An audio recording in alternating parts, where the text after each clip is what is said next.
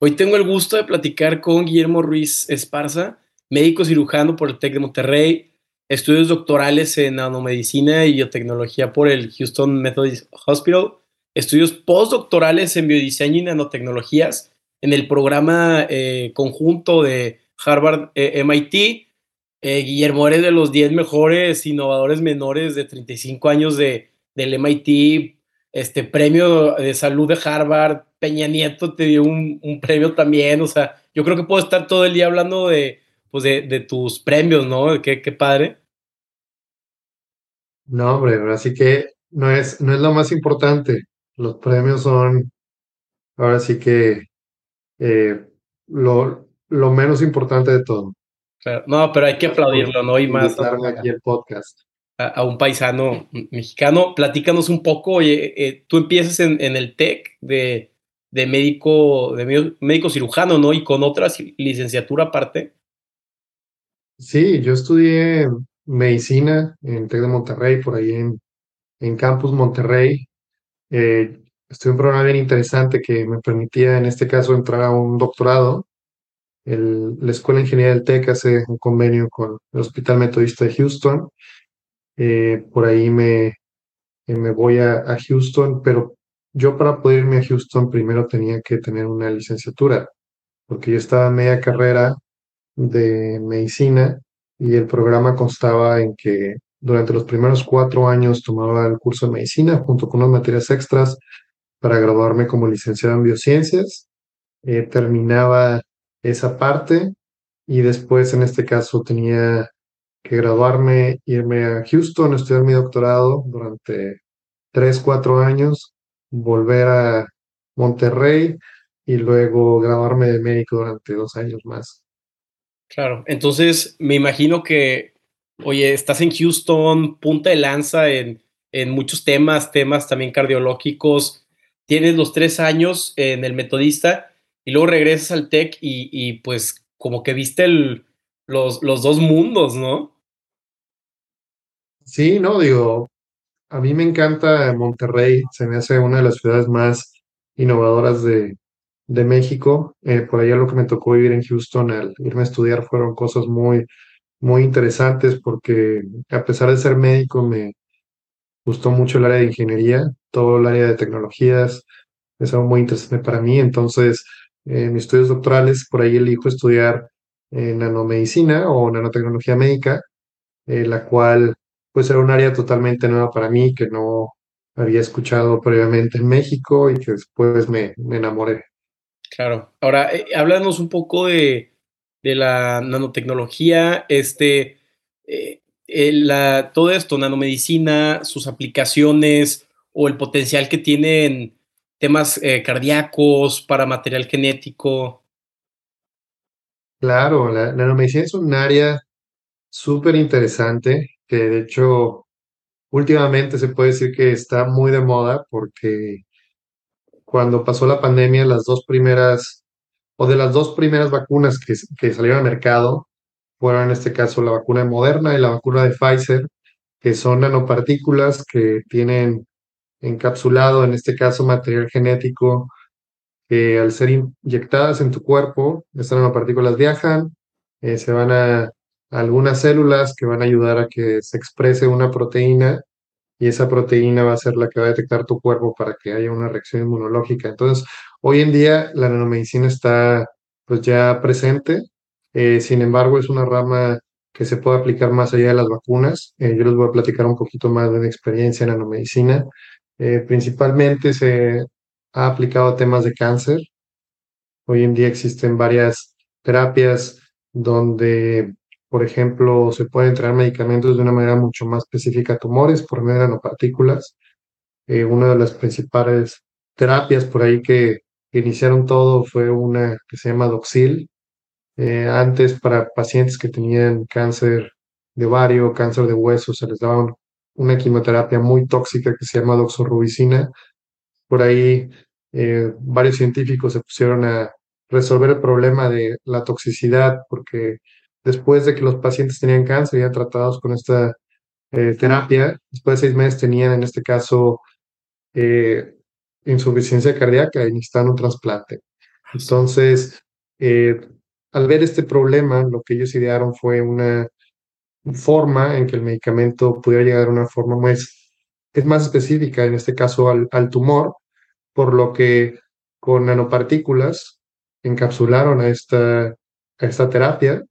Eh, después de haberla encapsulado, pues básicamente tenía la capacidad de eh, viajar por el torrente sanguíneo y llegar a los tumores, algo que pues ayudó mucho en el tema médico y que hoy en día pues ha sido importantísimo en el tema de la oncología.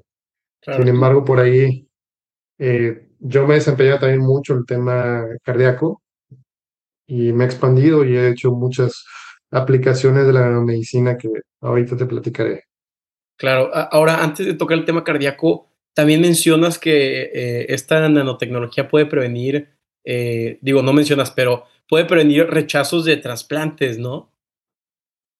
Sí, o sea, pues la nanomedicina tiene muchas aplicaciones. El área de nanopartículas como tal y entrega de medicamentos es una de las áreas más eh, pequeñas dentro de la nanomedicina, se puede decir, pero se pueden utilizar, por ejemplo, nanomateriales para construir, en este caso, geles o recubrimientos que pueden ser aplicadas, por ejemplo, en terapias para prevenir rechazo trasplante. Te voy a poner un ejemplo muy, muy sencillo.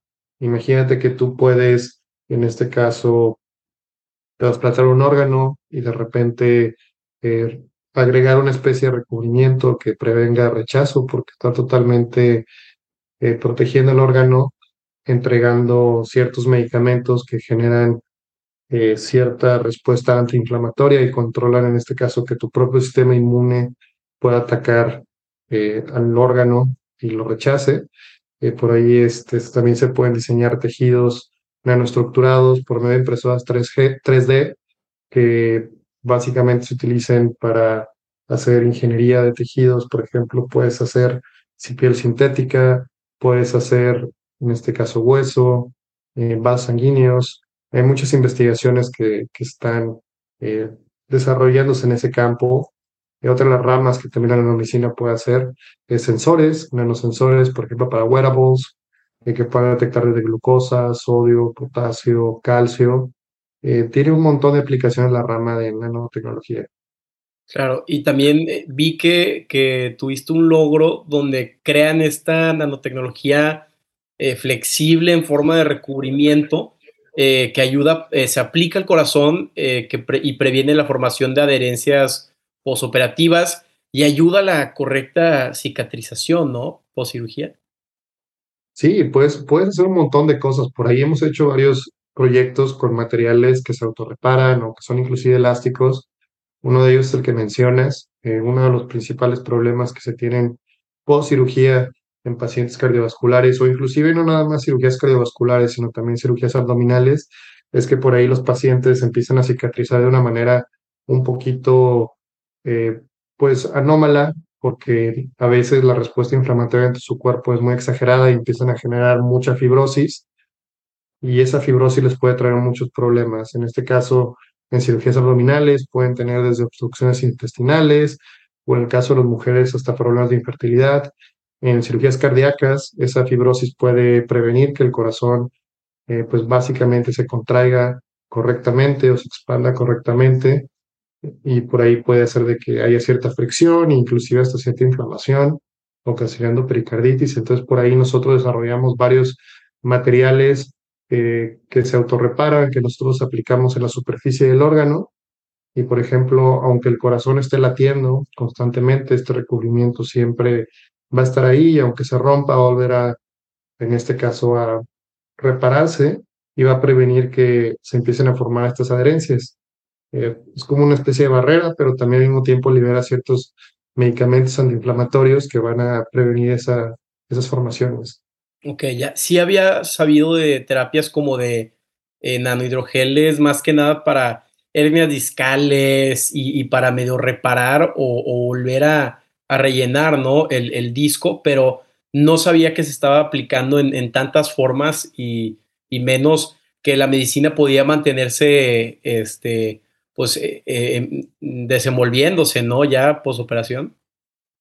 Sí, el, tema de la nanomedicina es de que te da la ventaja de poder utilizar diferentes tipos de biomateriales para construir diferentes sistemas de entrega que pueden, en este caso, dosificar medicamentos por largos periodos de tiempo y que puedan hacer un efecto mucho más eh, eficiente que si nada más los dieras por un tiempo específico, ya que a veces los medicamentos se degradan muy rápido y no pueden hacer ahora sí que su efecto eh, máximo y por ahí la nanomedicina nos permite, eh, pues, en vez de administrar medicamentos muchas veces, podemos hacerlo de una sola vez por menos sistema que lo dosifique, inclusive por horas o por días.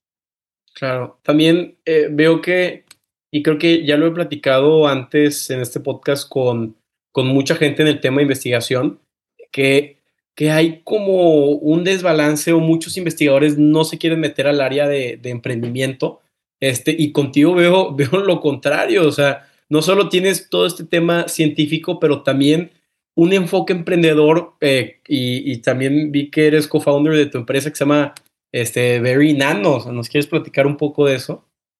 Claro, sí, digo, el tema de investigación es muy, muy bonito, muy interesante, pero si lo que haces, al menos en investigación transnacional, si lo que haces no lo llevas al final, pues a veces pierde mucha, pues mucho sentido. A veces nosotros en investigación, cuando empezamos un proyecto, si vemos que no podemos ser disruptivos, si vemos que no podemos generar algo nuevo y que no nos vamos a estar reinventando la rueda, pues es pérdida de tiempo y pérdida de recursos. Entonces, por ahí, varias de la visión que nosotros hemos desarrollado estos años en tema de investigación es tratar de generar soluciones que puedan ir al mercado y que puedan ir a los pacientes. Entonces, una de las principales, eh, en este caso, visiones fue Verinano, es una eh, compañía de eh, bionanotecnología que hicimos en Boston hace alrededor de hace cuatro o cinco años, en donde hacemos diferentes tipos de nanotecnologías que pueden ser tanto para salud animal, salud humana, e inclusive agricultura, seguridad alimentaria. también los utilizamos para eh, diferentes recubrimientos eh, para el tema, por ejemplo, superficies, para incrementar durabilidad. Por ahí también no, nada más nos centramos en una sola área, porque la nanotecnología en sí tiene aplicaciones para múltiples industrias y en este caso nos dimos cuenta que una manera de tener un impacto rápido es no nada más aplicando esto que sabemos hacer para la medicina humana, eh, nada más aplicando el tema de salud, sino también expandiéndonos y diversificándonos a, otros lados. Y por ahí pues hemos tenido la oportunidad de, crear una serie de, tecnologías, de productos, eh, gracias al apoyo que hemos recibido de varios de nuestros inversionistas y por ahí este, inclusive ya llegarlas a comercializar. Claro, ahora, ¿cómo eh, hacían el pitch con, con sus inversionistas cuando estaban desarrollando el producto sabiendo que a muchos inversionistas les da miedo invertir en biotecnología porque o no saben el tema, o entra la FDA, o, es un área donde, parece que te prometen oro, pero hay muchas cosas que no se sabe o, que el producto final no llegue. Entonces, es una especulación donde o le atinas y te haces millonario o, pues no, en, los trials se, queda y te pierdes tu inversión, ¿no? ¿Cómo le, quitaste esos miedos a tus inversionistas con, con Verinano? Claro, digo, primero que nada, tienes toda la razón. El tema regulatorio, el tema, por ejemplo, de FDA es durísimo, especialmente con temas de salud. Una terapia humana regularmente puede tardar 8 o 10 años estar en el mercado, después de mucha inversión, millones y millones de dólares muchísima investigación y obviamente pues todo el tema regulatorio que tiene que, que, pasar.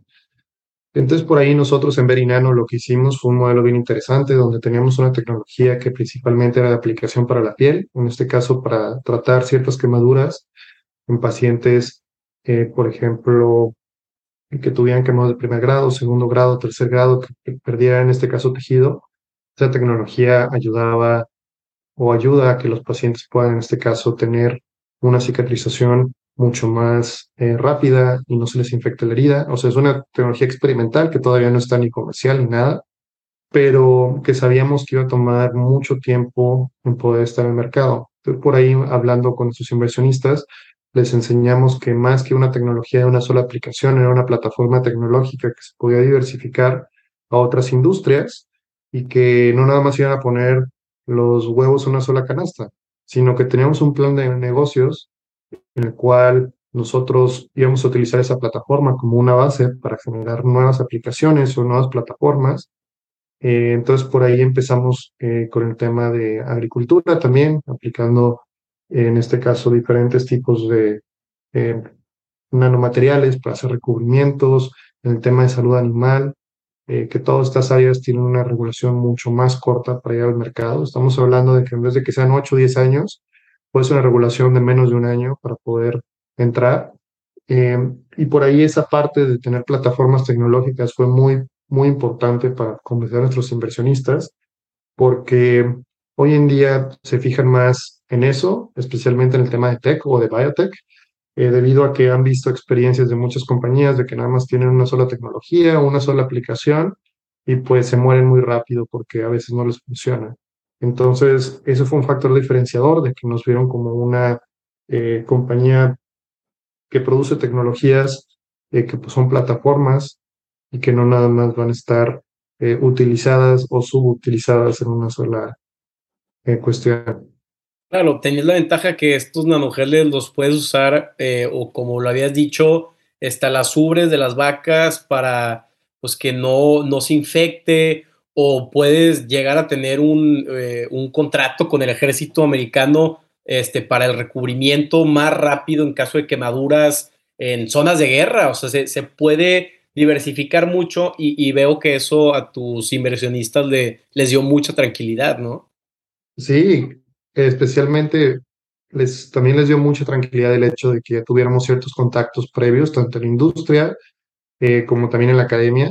Eh, por ahí, ahora que mencionas ese tema de, eh, de las vacas, este recubrimiento para potenciales quemaduras o úlceras, eh, hicimos una modificación bien interesante y nos dimos cuenta hablando con la industria de la leche que cada año pierden un tercio de su producción a nivel global.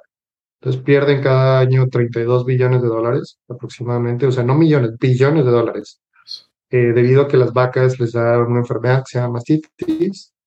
El mejor producto que existe en el mercado es de una farmacéutica, eh, no decir el nombre, pero funciona muy mal eh, tienen además un 25% de eficacia y pues pierden mucha lana. Entonces por ahí nos dimos cuenta que había una oportunidad de eh, reenfocar nuestras tecnologías, eh, aplicarla para resolver ese problema. E hicimos varios ensayos clínicos y nos dimos cuenta que teníamos una eficacia arriba del 90% preveniendo mastitis.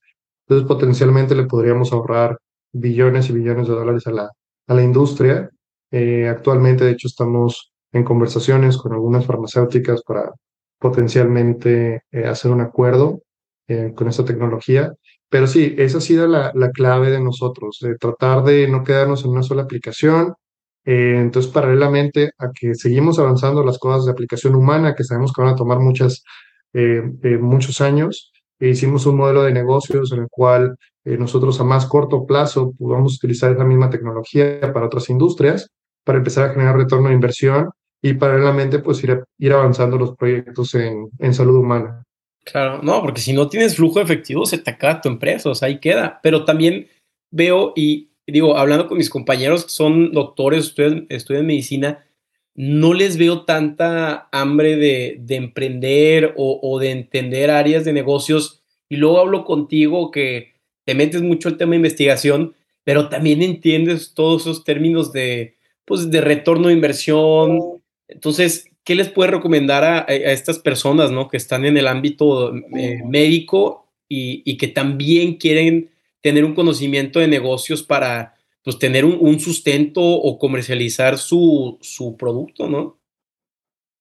Claro, digo, es, es un tema de que no sé si es algo que, que me metieron el gusanito aquí en Estados Unidos, especialmente en Boston, que es un ecosistema de innovación muy fuerte es, de hecho, en biotecnología es la capital de la biotecnología a nivel mundial, o es como el Silicon Valley, pero de, la biotecnología, la medicina. Eh, y es muy común de que los médicos aquí hagan investigación y emprendan.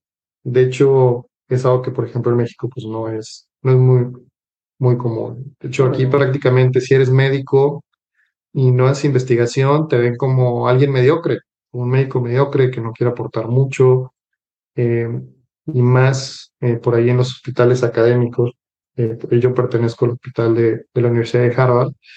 se ve mucho que los investigadores y los médicos buscan pues llevar sus, sus terapias a, a la clínica y por ahí te, te empujan mucho, especialmente cuando estás haciendo investigación, a que los proyectos que inicies así sean, pues para que no, en este caso, pues no se desperdicien recursos haciendo proyectos que no van a llegar a ningún lado, que no estén reinventando la, la rueda en vez de hacer algo realmente eh, translacional.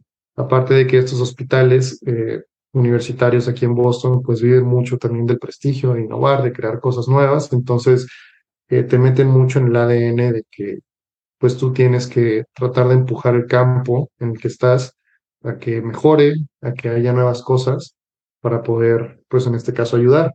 Eh, yo les diría mucho a los médicos, especialmente en México, es de que pues la medicina es un área que, como todo mundo sabemos, a veces las cosas que decimos hace dos años ya no son eh, correctas, ¿sabes? Ahorita porque está constantemente actualizando, se está generando conocimiento nuevo, entonces hay muchas oportunidades de, innovar la medicina, muchísimas. A veces eh, uno dentro del mismo hospital puede detectar algo que no esté funcionando bien, eh, algún problema, entonces a veces puede ser ahí tu plataforma creativa para poder de, desarrollar algo que resuelva ese problema. Sé que a veces en México no hay tanto apoyo en el tema de investigación, en el tema de emprendimiento, en el tema de capital de riesgo, pero también es parte que también depende de la cultura médica cambiar, porque entre más emprendedores médicos haya, pues más se van a dar cuenta los inversionistas también de que es un área de mucho retorno de inversión. Aquí en, en Boston, pues es, es algo que ha generado muchísimo eh, inversión y también esa inversión ha ayudado a generar talento. Eh, el otro día estaba viendo los números, por ejemplo, los hospitales de la Universidad de Harvard. Dos, dos de los hospitales, uno es el Mass General y el otro es el Brigham and Women's, que son los hospitales de los que soy parte. que por ahí reciben de funding de investigación cada año dos billones de dólares. no millones, billones. Y tienen un retorno de inversión de todas las compañías que han generado basado en investigación, un retorno de inversión anual de 13.4 billones de dólares. Estás hablando de dos hospitales nada más. Y estamos hablando del retorno de inversión en temas de investigación. Entonces, el modelo que tenemos es un modelo muy padre, muy innovador, que pues te meten en el ADN y te das cuenta que por algo son considerados dos de los hospitales más importantes a nivel mundial, más innovadores, y son los hospitales que más eh, funding de investigación reciben, que más generan eh, por ahí empresas. Entonces, eh, es algo que pues te va metiendo el sistema poco a poco hasta que llega un punto que pues te va orillando a que tú también lo, lo repliques. Claro, entonces, ¿cómo puede este, cambiarse esta mentalidad en, en México donde este, un, mi vecino que también es, es médico me dice que él va a las conferencias y batalla muchísimo solo para convencerlos de que paguen impuestos, de que no sea solo en efectivo. Entonces, no sé, lo veo como, como muy, muy diferente, donde aquí eh, el, médico estudia eso eh, para querer tener un sustento, ¿no? Y un estilo de vida más cómodo y no tanto para romper barreras. Y digo, hay médicos muy buenos en México, ¿verdad? Como todo, pero no está ese mentalidad o tus compañeros no te están empujando a, a innovar, a romperla, a, cambiar paradigmas, como me lo estás platicando tú en, en Boston, ¿no? Sí, digo, tienes razón. En México hay médicos que son buenísimos, no le piden nada a nadie, eh, pero por ahí sí hace falta meterles más ese gusanito de, de innovación, porque solamente hay muy pocos hospitales a nivel nacional que tienen esa vocación por investigación. La mayoría están en la Ciudad de México. Eh, muy buenos hospitales, por ahí el, el Hospital Salvador Subirán es uno de los líderes de investigación a, nivel Latinoamérica inclusive. eh, por ahí UNAM tiene muy buena investigación, el TEC también eh, tiene, tiene investigación, pero aún así todavía falta muchísimo más para que esa investigación no nada más sea publicar un papelito, un paper, ya meterlo al cajón, sino que sea, ok, ya publicamos que sí, cómo vamos a hacer eh, las empresas para que estas innovaciones puedan llegar al mercado y pues también que las innovaciones sean de calidad, que no sean nada más eh, papers reciclables, que por ahí a veces eh, algunos investigadores pues nada más publican por publicar, hacen un proyecto por, eh, por hacerlo sin ponerse a pensar el panorama de si es útil o no. Estoy hablando especialmente en el tema transnacional, el tema aplicado, pero por ahí este, ya están haciendo muchos esfuerzos muy interesantes en México para poder crear este ecosistema que no nada más depende de los hospitales ni de los médicos, o sea, depende mucho, es un ecosistema de innovación que tienes que involucrar al gobierno, tienes que involucrar a la sociedad, eh, aparte de la academia eh, y obviamente a las empresas para que pueda existir. Claro, que, se cree un círculo virtuoso, ¿no? Donde el gobierno invierte, pero también eh, hay un enfoque de emprendimiento y, al final del día esos retornos se, le, se le dan a la sociedad, ¿no? En mejores instituciones, este, mejor acceso a la salud eh, y, todos ganamos. Sí, no, definitivo. Y también obviamente eh, en el panorama académico, pues sí hace un poquito falta de que el médico que se forma, pues tenga una visión más allá de lo que es la medicina tradicional. Eh, ahí en México, pues la medicina tradicional es sacar una especialidad y irte a un consultorio y dar consulta de 9 de la mañana a 8 de la noche hacer procedimientos a horas tempranas del día y se acabó. O sea, muy pocos ejercen la medicina de otras, de otras maneras. Eh, entonces, el tema de innovación yo creo que es algo que se debe incluir en el currículum para que médicos sean mucho más multidisciplinarios, que aprendan de otras ramas y que puedan, en este caso, pues generar eh, cosas interesantes. Eh, por ahí eh, me toca trabajar a mí en una división bien, bien padre que se llama Harvard MIT Division of Health Sciences and Technology o División de Ciencias de la Salud y Tecnología, en el cual eh, pues los, la gente o los médicos que trabajamos en esta división, pues tenemos un background que es multidisciplinario, tanto del tema ingeniería y tecnología como en el tema médico, y pues al ser esta división tanto de MIT como de Harvard, pues tenemos acceso así que a los dos mundos. Eh, y son divisiones, es una división muy, muy interesante, muy fuerte, donde han salido eh, inclusive investigadores que han creado compañías eh, muy grandes, como es el caso de Moderna. la creó en este caso Bob Langer, que es parte de, de esta división también. es un profesor muy, muy innovador pero sí, siempre, siempre con el objetivo de, de, tratar de buscar esa innovación en la intersección de diferentes campos. Claro, ahora tú que estás en el literal lo más arriba de la cadena alimenticia o, está, eres punta de lanza en, en, todos temas de innovación médico, ¿qué se está viendo en, en este eh, pues, instituto Harvard MIT? ¿Cuál es el futuro de, de, la medicina en tu área? ¿O, o qué son cosas que podríamos ver en, en, varios años, ¿no? Tú que estás muy, muy metido en eso y, y, pues que nos encantaría saber, ¿no? Hacia dónde va la medicina. Sí, no, la medicina personalizada, la medicina preventiva son ramas que vamos a ver cada vez más en los próximos años.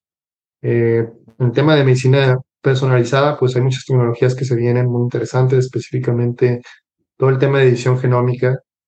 En este caso, que puedas editar un gen de tu cuerpo para corregir alguna enfermedad. Es algo que actualmente está en investigación y se viene muy, muy fuerte, mezclado con el tema de nanotecnología, que va a ser una herramienta clave para poder ayudar a, a esas herramientas genómicas a poder hacerlo y a poder llegar al cuerpo, a la célula donde se necesite.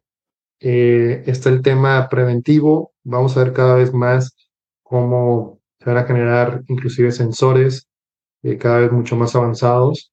Eh, tenemos tecnologías muy interesantes como ahorita es la del Apple Watch, que tiene ciertos sensores muy básicos, pero en el futuro muy, muy cercano. Estamos hablando de cuestión de 10 años. Vamos a ver sensores que puedan medir mucho más cosas, no nada más el pulso, sino que también puedan medir inclusive tu glucosa, electrolitos, eh, inclusive algunas proteínas dentro de tu cuerpo y puedan hacer diagnósticos eh, preventivos eh, mucho más avanzados de los que tenemos hoy en día. Y bueno, y la nanotecnología pues obviamente nos va a ayudar a, hacer terapias mucho más específicas, mucho más avanzadas, a hacer cosas miniaturizadas, hacer nanomateriales que puedan utilizarse para imprimir tejidos sintéticos. Por ahí hay muchos avances en el rama ingeniería de tejidos donde esas impresoras 3D ya están empezando a imprimir corazones, obviamente todavía no totalmente funcionales, eh, ni de tamaño totalmente eh, real, pero el campo va avanzando rápidamente y se espera que en los siguientes años veamos avances significativos. Claro, sí, me imagino que en unos 5 o 10 años o en algún futuro se va a lograr, como tú dices, eh, modificar algún gen de, pues, de cáncer, de Alzheimer, de Parkinson, y pues te van a necesitar gente como tú que, que pueda penetrar ese genoma con, con nanotecnología, ¿no? Entonces, ¿se, ¿se complementan esas ramas? Sí, o sea, todo el tema de edición genómica, por ejemplo, cómo funciona es de que tienen que entregar a las células material genético y proteínas que ayuden a hacer esta modificación, pero no existe un método o no existía un método para entregarlo de manera eficiente, porque si tú, por ejemplo, inyectas directamente material genético esperando que va a llegar al núcleo de la célula para hacer esta edición genómica, pues no, así no pasa, se va a degradar, no, no va a poder llegar. Entonces la nanotecnología, de cierta manera, está ayudando a crear estos vehículos que puedan proteger el material genético y entregarlo en el lugar donde se requiere para poder hacer la, la edición. Y de hecho en las vacunas, pues así es como, como, como pasa, cómo funciona. Estas nanopartículas de lípidos eh, en la vacuna de Moderna y de Pfizer encapsulan mRNA y este mRNA pues básicamente se entrega al, interior de las células para que pueda hacer su efecto. Claro. Ahora, este, ya un poco más de medicina pop o, o de lo que nosotros, pues que no estudiamos esto, eh, eh, vemos, eh, he visto mucho el, el, tema, y yo sé que no es tu área, pero también de células madre, este, gente que se va a Tijuana, a Costa Rica, Panamá, para pues inyectarse este tipo de, de células, ya sea para eh, desinflamar, este, para curar eh, ciertos tipos de tejidos. Este, ¿Se está hablando de eso en, en tus círculos o es más como una tendencia o, o, cómo, cómo, ves tú esa, esa área, ¿no? De, desde tu punto de vista más, más profesional. Digo, hay, hay, de todo. Hay que ser cuidadosos también con esas famosas terapias milagro que no tienen regulación eh, o que no están aprobadas de alguna manera, porque a veces muchas personas por la desesperación se van a, tratar y a veces terminan haciéndose mucho más daño. El tema de las células madre es muy interesante. Hay muchas cosas que están haciendo.